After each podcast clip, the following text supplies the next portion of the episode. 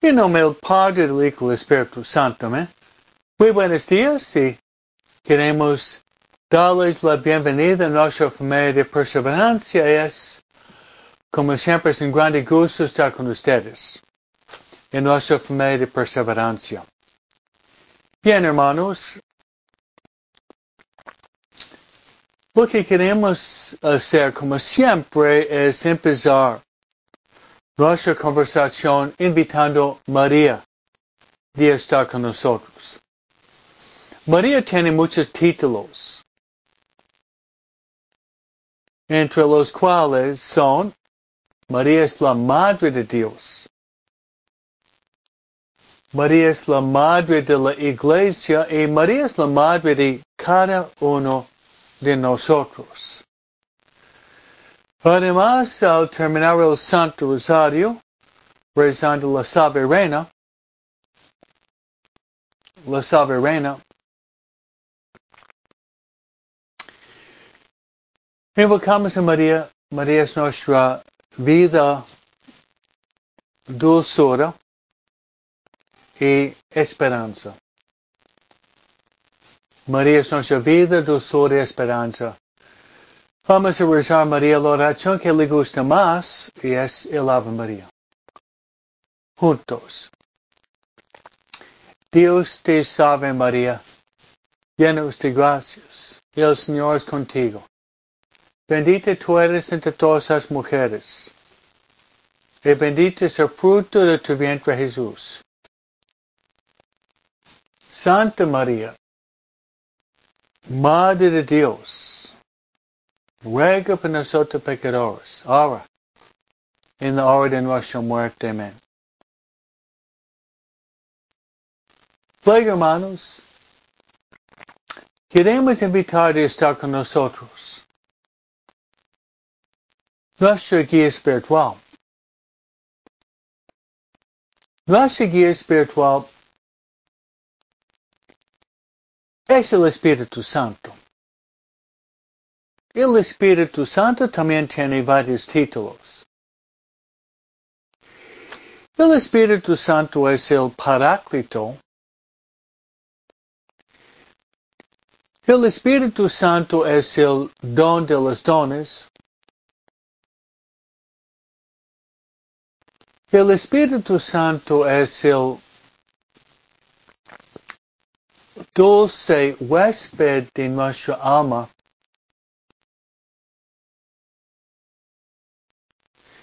Y también el Espíritu Santo es nuestro consejero. Él es nuestro consejero y Él es nuestro consolador.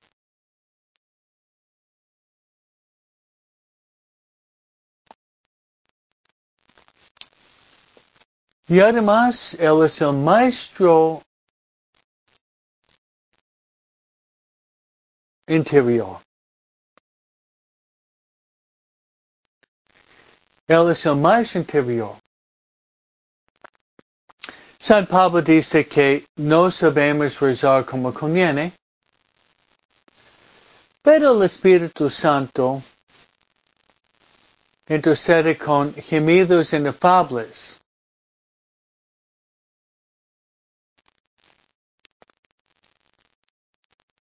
Para que digamos, Abba Padre.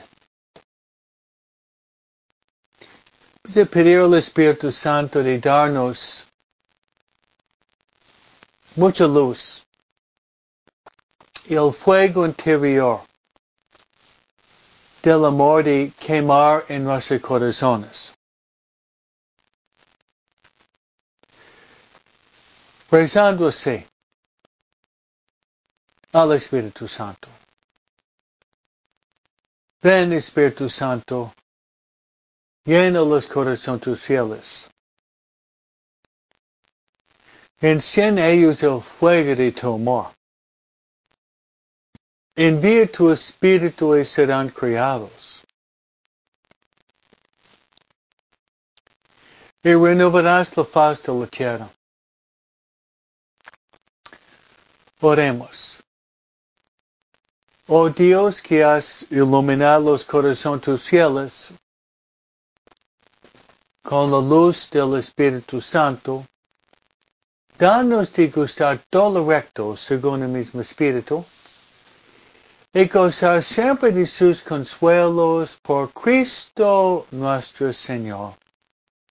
Amén. Gloria al Padre, y al Hijo, y al Espíritu Santo, como era principio, ahora siempre, por los siglos de los siglos. Amén. Nuestra Señor de Guadalupe, ruega por nosotros. San José, ruega por nosotros. San Miguel Arcángel, ruega por nosotros. San Gabriel, ruega por nosotros. San Rafael, ruega por nosotros. Santa Ignacio Loyola, ruega por nosotros. Santa María Faustina Kowalska, ruega por nosotros. Todos los ángeles y los santos de Dios, rueguen por nosotros.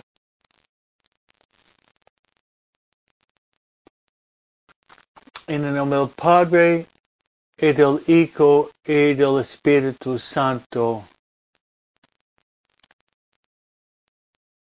Amén. Muy bien, hermanos. Empezamos siempre rezando juntos, porque la familia que reza unida permanece unida. Y yo también, yo voy a rezar por ustedes en la oración más grande que es la oración de la Santa Misa. La oración de la Santa Misa.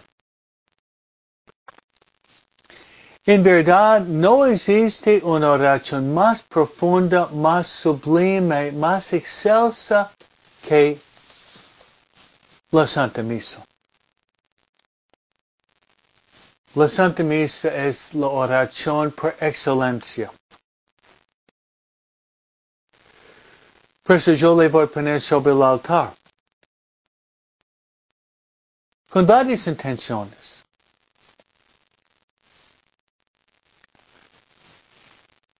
Mi primera intención va a ser de rezar para que nosotros podamos estar abiertos al Espíritu Santo. Podríamos rezar así, ven Espíritu Santo, ven. Ven Espíritu Santo, ven mediante el corazón de María. Ven Espíritu Santo, ven. Ven Espíritu Santo, ven mediante el corazón de María.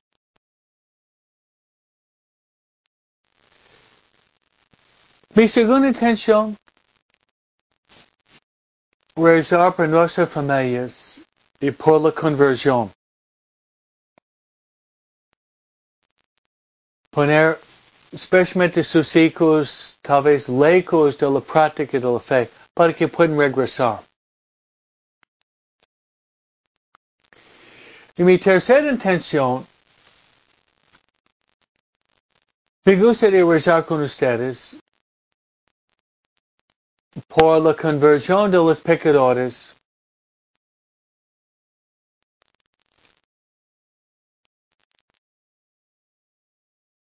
Y especialmente por los moribundos.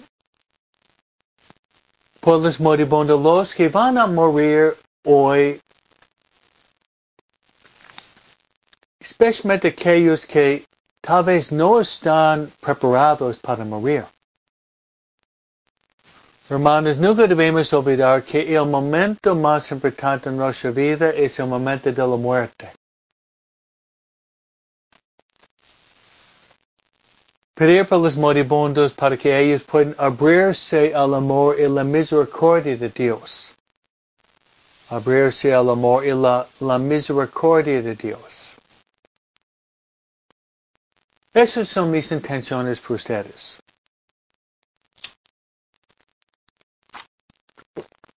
Antes de entrar en nuestra plática hoy,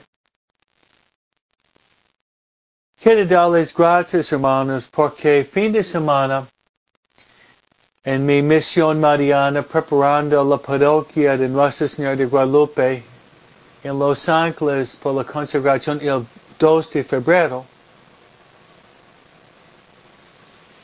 nosotros hemos hecho en ese fin de semana como 215 confesiones generales. Qué bendición enorme. Imaginar 215 confesiones generales con equipos de sacerdotes viernes, sábado, escuchando confesiones generales. Gloria a Dios. Gracias a Dios. Gracias a sus oraciones, porque somos familia rezando, trabajando, ofreciendo sacrificios por nuestros hermanos y hermanos en Cristo. Es una bendición enorme, gracias a Dios. Gracias a Dios. Bien, me gustaría darles una interpretación amplia de la palabra de Dios y tocar un tema pertinente a hoy en nuestro país. Estamos hermanos, estamos hermanos en el tiempo ordinario de tercera semana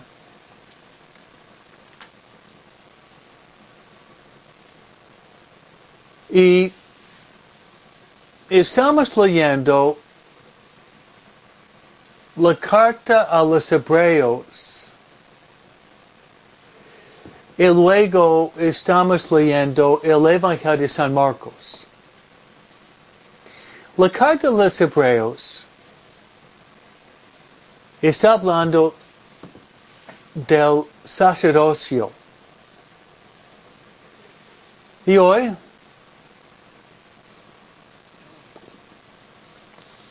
Tenemos un contraste entre el sacerdocio en el Antiguo Testamento y Jesús, el nuevo sacerdote, y nosotros sacerdotes siguiendo en las huellas de Jesús.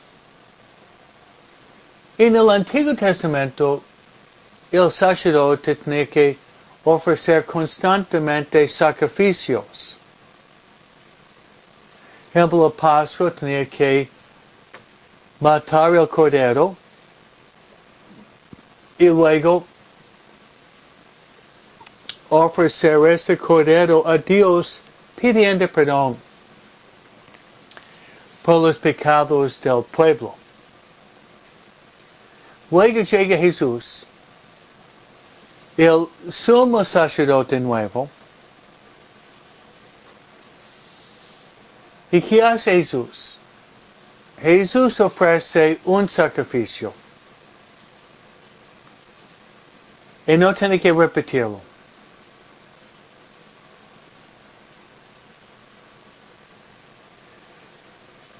El sacrificio de Jesús no fue ofrecer un cordero, un chivo, un toro.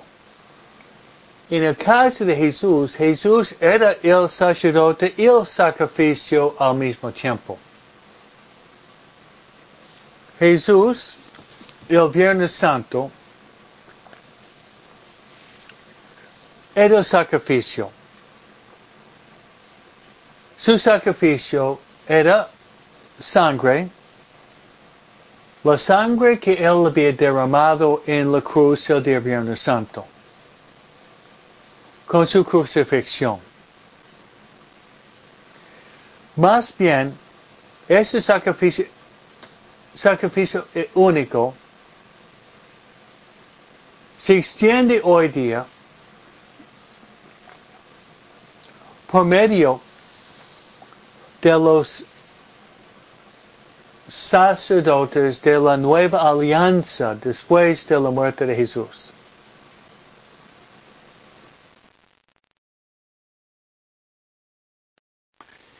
Entonces, este sacrificio de Jesús en la cruz, Viernes Santo, derramando la, la gota de su propia sangre, cada vez que el sacerdote cada vez que el sacerdote ofrece la misa, ¿qué está pasando? El sacrificio de Calvario. El sacrificio del Calvario, que pasó hace dos mil años, se renueve. Cada Santa Misa en los frutos del Calvario recibimos al participar en la Santa Misa y más importante cuando nosotros comulgamos en la misa.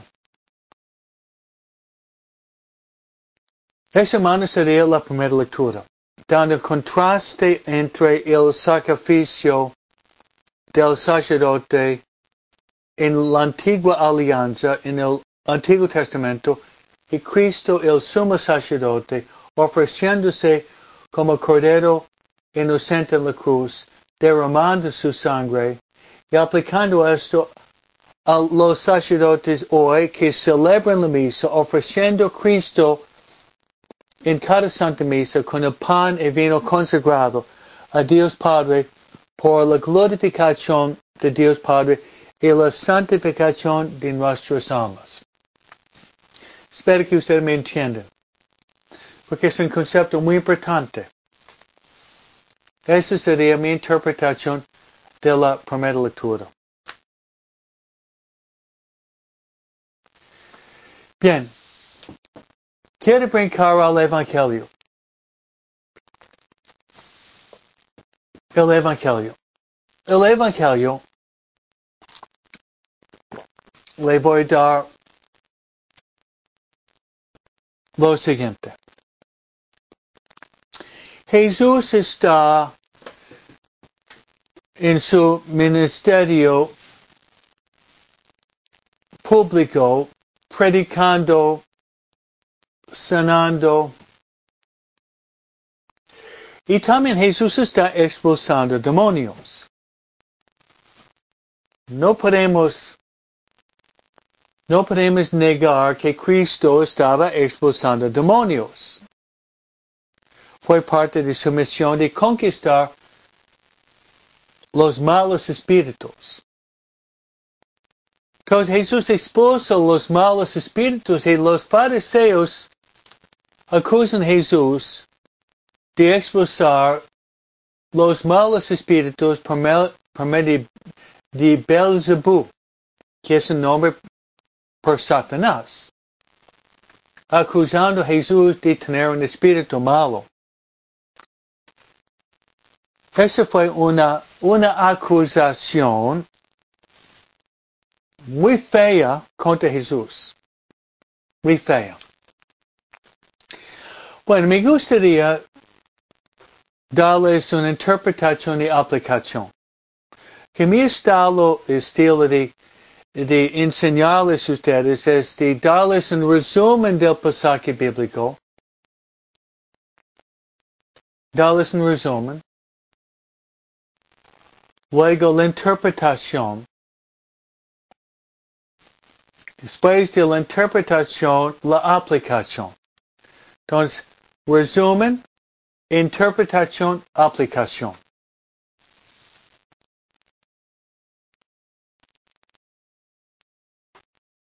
Una interpretación para nosotros es lo siguiente. Debemos usar mucho cuidado en nuestra manera de hablar. Estamos solamente tres semanas dentro del año nuevo. Pero podría ser un propósito para el año nuevo de hacer un esfuerzo de controlar la lengua. A lo mejor de leer Santiago capítulo 3. Santiago capítulo 3 es tal vez el capítulo mejor que hay sobre los pecados de la lengua. Y Santiago dice en forma muy clara que debemos tratar de controlar la lengua. Y Santiago dice que debemos ser lentos para hablar y listos para escuchar. Ese es Santiago, debemos ser lentos para hablar y listos para escuchar. Jesús dice, del abundancia del corazón habla la boca. Es decir, si yo estoy lleno de Dios, si yo estoy lleno de Dios en mi alma, va a brotar de mi boca palabras buenas. Además, Jesús, refiriéndose al juicio, dice que nuestro hablar tiene que ser sí, sí y no, no. De lo demás viene del enemigo. Y vamos a ser juzgados sobre lo que nosotros hacemos en nuestra vida, pero también sobre lo que nosotros decimos. Todas nuestras acciones.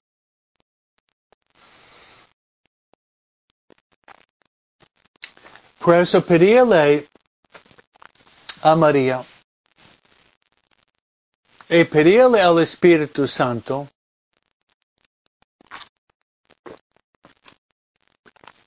el don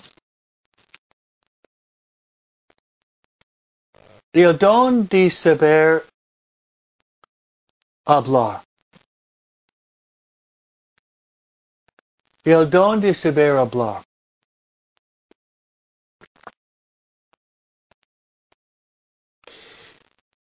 Pedirle al Espíritu Santo.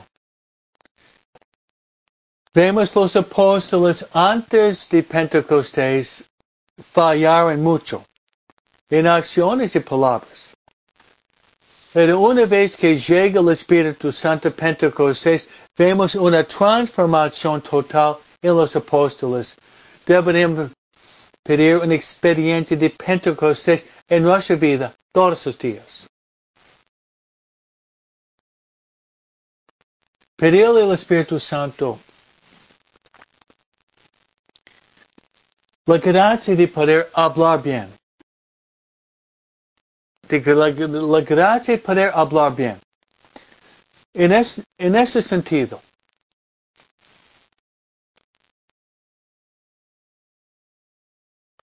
saber cuándo hablar y cuándo callarnos.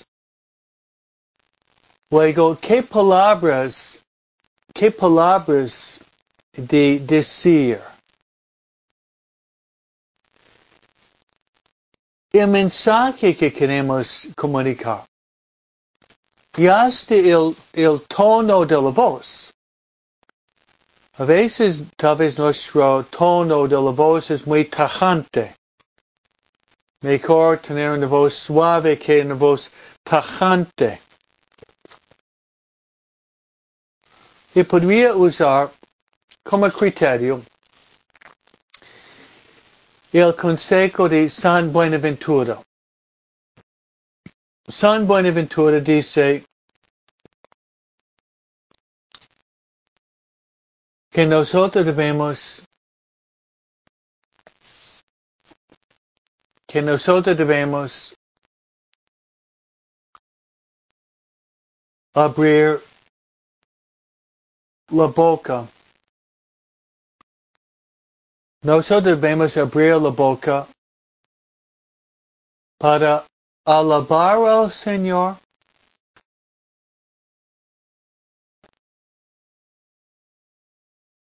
Acusar a nosotros mismos y edificar a los demás. Se lo repito, de acusar a nosotros mismos por nuestras faltas. De glorificar a Dios. Glorificar a Dios. Y para edificar a los demás. Ojalá que nuestras palabras sirven para ayudar, animar, consolar, iluminar, edificar a los demás nuestras conversaciones. Entonces, sería mi interpretación del Evangelio. Hay muchas interpretaciones, pero vemos los fariseos hablando mal de Jesús. Hablando mal de Jesús.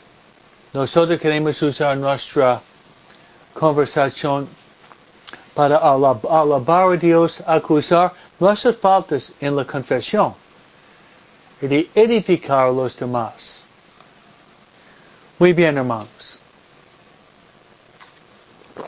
Ahorita me gustaría hablar sobre este tema de gran importancia. Fue ayer, ayer mismo, ayer, que nos acordamos el día más triste en la historia de nuestro país. Eso es cierto. Ayer. Ayer. Fue el día más triste en la historia de nuestro país.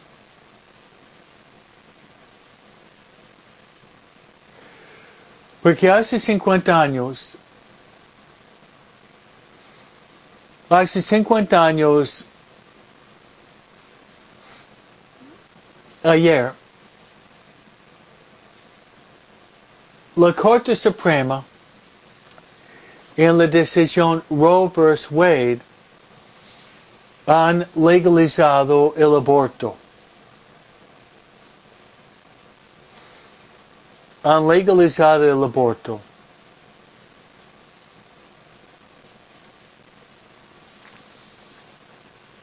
Hace 50 años. Y gracias a Dios que hace varios meses la Corte Suprema había abolido la ley de, la ley de Roe vs. Wade. Gracias a Dios. Gracias a Dios.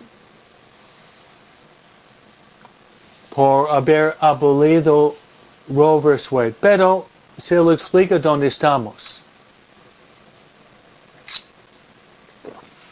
Se lo explica dónde estamos. Y ahorita está en la decisión de cada estado. En nuestro país, ustedes saben que hay 50 estados en nuestro país.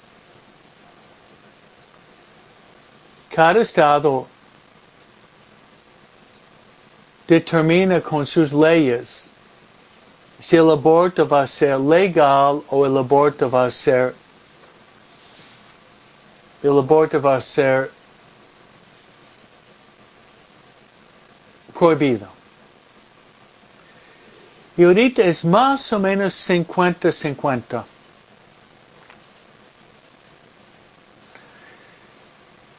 La mitad de los estados permiten el aborto, los otros lo prohíben. Desafortunadamente, yo que con la mayoría de ustedes que están conmigo, vivimos en California, California es uno de los estados peores, más liberales en el aborto. Y no solamente eso, sino California invita personas de otros estados de venir para realizar sus abortos en California. Por eso debemos realmente pedir perdón a Dios por el país, pero especialmente California, un país, un, un estado muy liberal sobre la realidad del aborto.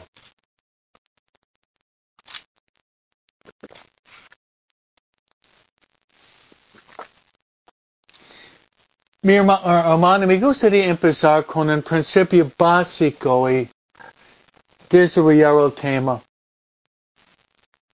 Y hoy día se trata de rezar el rosario, si es posible la Santa Misa, hacer un sacrificio, pidiendo perdón por el aborto, los abortos, que son millones, y pedir también prevención. Que podemos prevenir el aborto y seguir pidiendo que se termine la realidad del aborto en nuestro país y todo el mundo. Esa tiene que ser nuestra intención. Nuestra intención.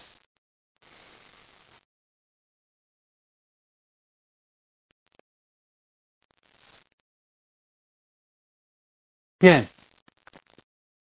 Yo pienso, hermanos, que todo empieza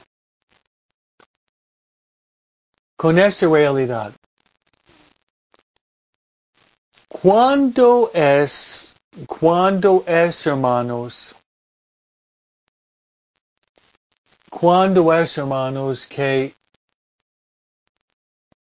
la vida humana empieza? ¿Cuándo es, hermanos, que la vida humana empieza?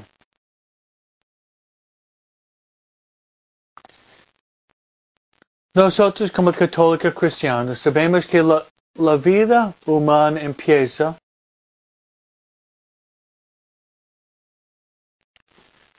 justo en el momento de la concepción. Justo en el momento de la justo en el momento de la concepción de la fertilización, justo en ese momento, la vida humana empieza.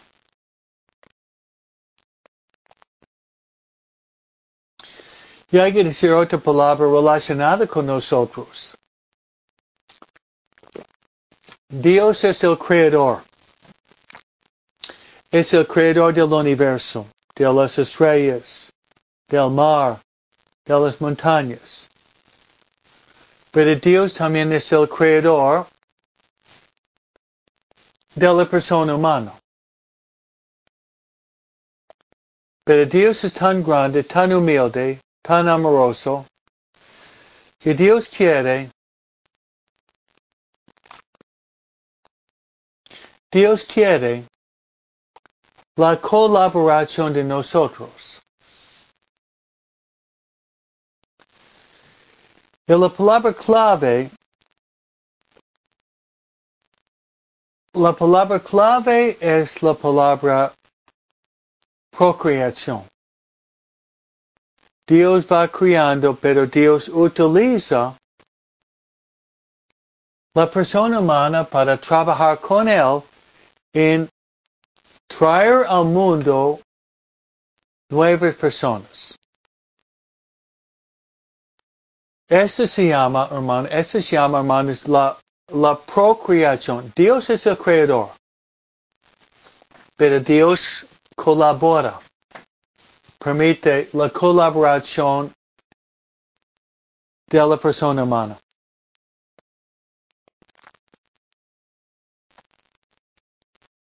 El hombre y mujer casándose por la iglesia, haciendo el acto conyugal, justo en el momento de la concepción, Dios interviene, Dios infunde un alma. Dios infunde un alma y esa alma es inmortal que va a vivir para toda la eternidad. Para toda la eternidad.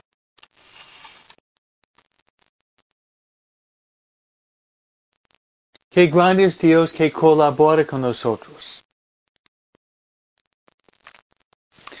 Por eso nuestra plática sobre la realidad del aborto, todo empieza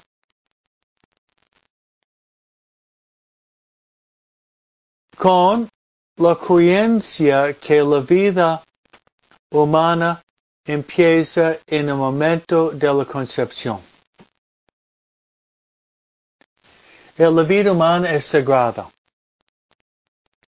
Desde la concepción hasta la muerte natural, la vida humana es la vida humana es sagrada.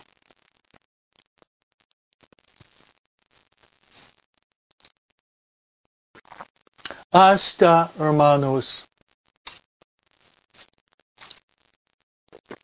hasta, hermanos, los padres fundadores, los padres fundadores,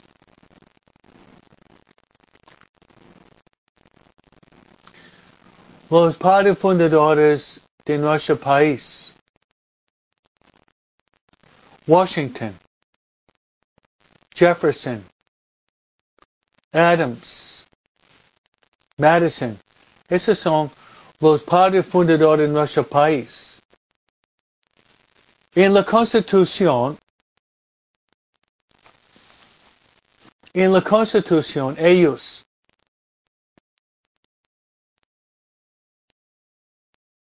escribieron que cada ser humano tiene derechos inviolables derecho a la vida, la libertad y la búsqueda de la felicidad. Parte de la Constitución americana. Cada ser humano tiene derechos inviolables. Derechos inviolables. Derecho de la, la vida, la libertad y la búsqueda de la felicidad.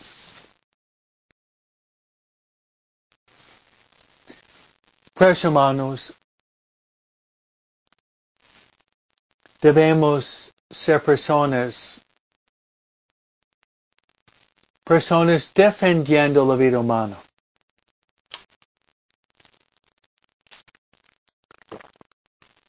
Personas defendiendo la vida humana.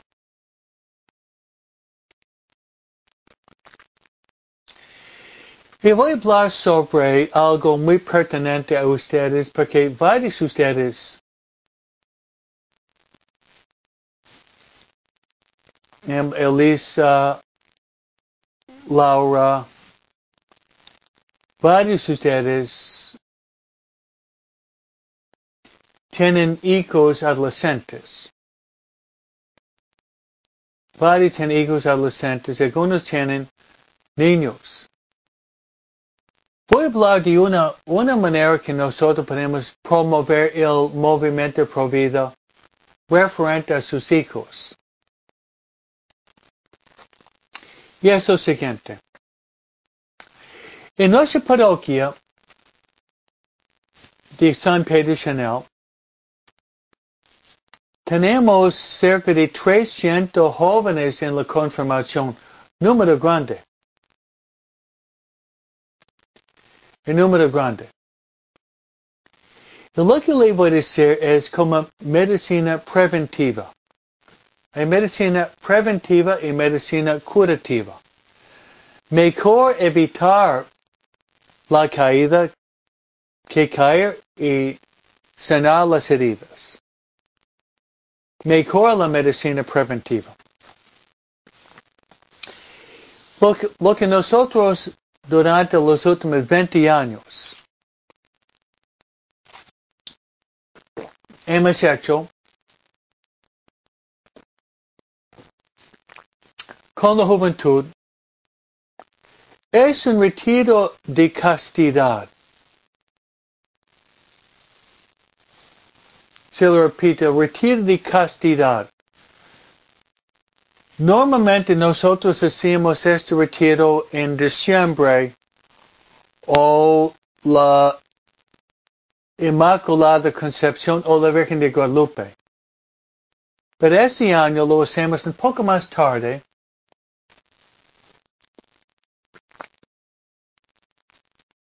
Y va a ser el 19 de, 19 de marzo, que es la solemnidad de San José.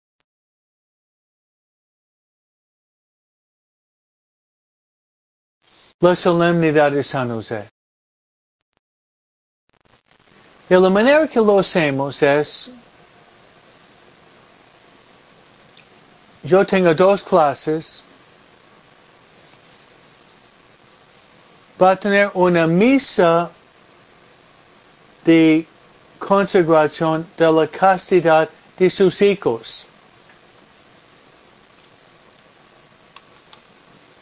A María. Y la consagración de la castidad por medio de un símbolo.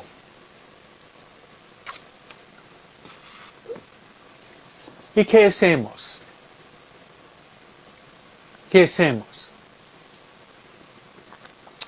Estamos en la plática sobre la importancia de la castidad.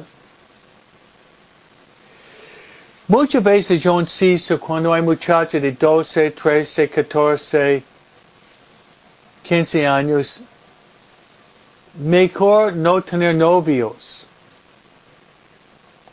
Un noviazgo prematuro podría ser algo catastrófico. Porque los jóvenes no tienen este autodominio de sus pasiones. Y tener noviazgo prematuro podría resultar en relaciones sexuales prematrimoniales resultando en una concepción y lleva al aborto. Es mi punto. Esos hijos podrían ser llevados a la clínica del aborto sin que ustedes sepan. Así son las leyes en California. Por esta razón, le damos una plática sobre la castidad, una plática sobre la pureza, una plática sobre respetarse y dejarse respetar su propio cuerpo, porque el cuerpo es templo del Espíritu Santo. Y San Pablo dice, glorifican a Dios en sus cuerpos. Glorifican a Dios en sus cuerpos, dice San Pablo.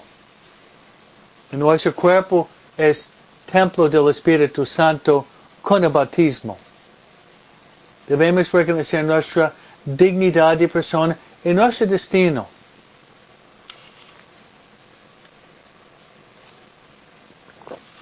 Luego llega el día de la consagración y este año va a ser 19 de marzo la solemnidad de San José,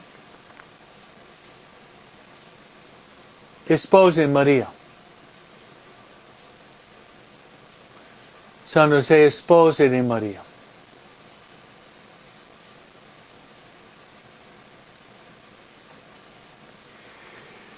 Y durante la misa, después de la prédica, le damos un símbolo a las muchachas y los muchachos.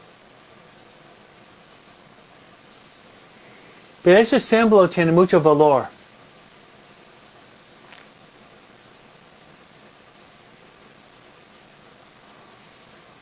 Las muchachas van a recibir por su anillo, por su dedo, mejor dicho, un anillo de María. Un anillo con la medalla de la Inmaculada Concepción. Mientras los muchachos una cruz de San Benito. Y lo que decimos a la muchacha, ese niño, es su compromiso de castidad a María, que significa no vas a mantener relaciones antes de casarse por la iglesia. Antes de casarse por la iglesia, no relaciones. Y justo el día de la boda, la noche de la boda, después de casarse por la iglesia, entregar este anillo a, a, a tu esposo. Y una vez casado con tu esposo, mantener relaciones, mostrar amor y están abiertos a tener, tener hijos, tener hijos en la manera que Dios quiere. Ese es nuestro programa, nuestra mini retiro de castidad que hemos hecho hace 20 años. Durante la pandemia tuvimos algunos problemas, pero vamos a regresar este año el 19 de marzo. ¿Usted qué le parece? ¿Qué le parece? ¿Es una buena idea para ayudar a, lo, a los jóvenes? Yo pienso que sí. Porque tu hija que lleve el anillo, si ella tiene la tentación de quebrantar esta promesa, el anillo es un símbolo que dice, símbolo que dice respetarse y de ser, de ser fiel, de ser fiel a la promesa que tú hiciste a Dios. Porque hermanos, nosotros hablamos por medio de palabras, por medio de miradas, pero por medio de símbolos. Yo pienso que este retiro y anillo y compromiso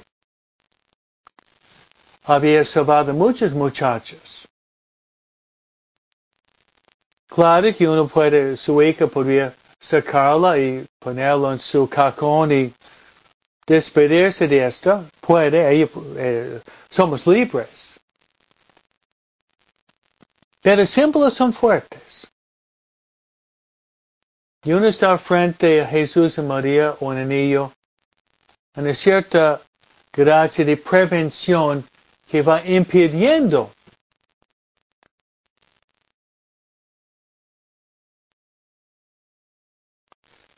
Sí.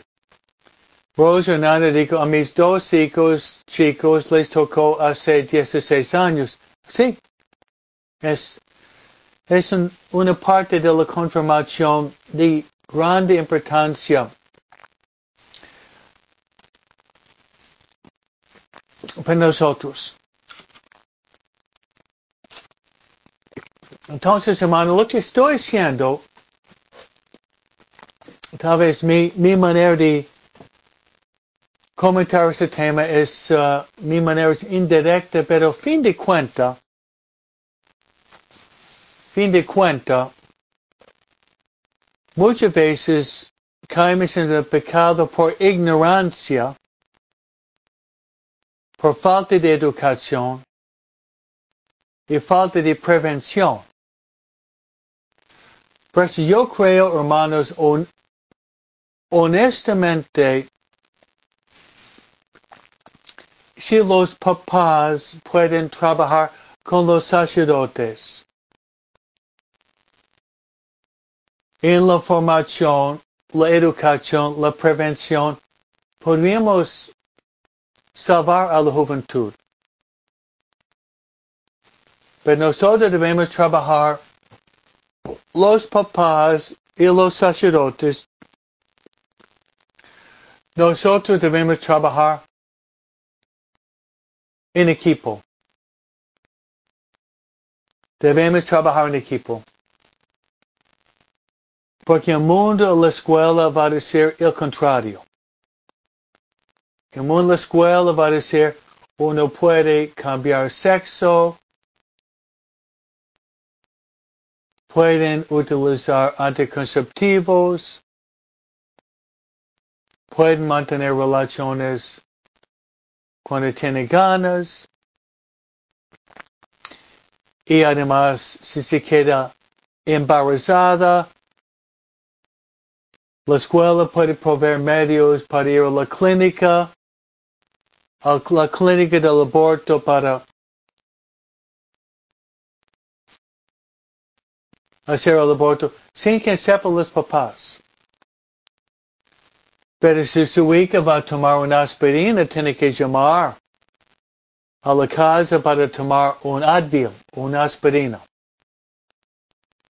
Pero para matar un bebé en su vientre, la escuela puede serlo sin. La escuela puede serlo sin avisar a los papás.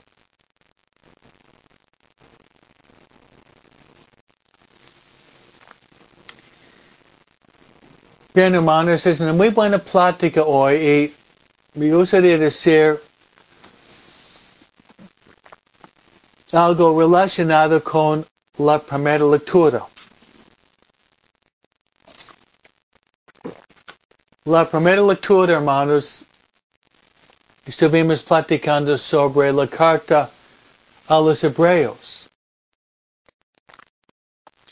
donde el sacerdote en el Antiguo Testamento. De la tribu de Leví fue la clase sacerdotal, los levitas. Ellos tuvieron que repetir el sacrificio constantemente, ofreciendo animales, corderos, matándolos, quemándolos para aplicar a Dios. Mientras, mientras con Jesús cambió. Jesús es el sumo sacerdote. Jesús es el sumo sacerdote y nosotros recibimos nuestro sacerdocio de Cristo. Jesús es el sumo sacerdote. Él ofreció un sacrificio. Pero el sacrificio de Jesús no era un chiv, una chiva, un toro, un cordero, no. Mientras, en la persona de Jesús, Jesús era él mismo el sacrificio, dejándose clavar en la cruz, derramando su sangre inocente. ¿Qué es el aborto? El aborto es derramar la sangre inocente. Gracias a Jesús, Jesús nos ofrece el sacrificio perfecto para todo. Pero especialmente con el tema del aborto. Espero que ustedes puedan ver la conexión. El bebé que está matado porque el aborto es matar a un bebé inocente y la sangre inocente del bebé está derramado. Bueno, Jesús en la cruz fue crucificado derramando cada gota de su sangre inocente, diciendo, Padre, perdónalos porque no saben lo que hacen.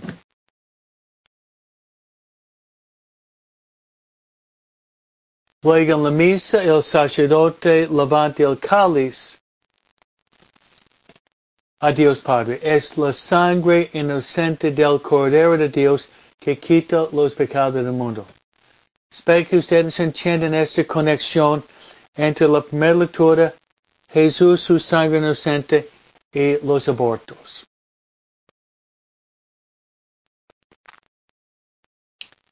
Vamos a pedir a María quien dijo sí a la vida, que podamos, hermanos, levantar la bandera de la vida. Que Dios la bendiga. El Señor esté con vosotros. Os bendiga Dios Todopoderoso. El Padre, el Hijo, el Espíritu Santo, Amen.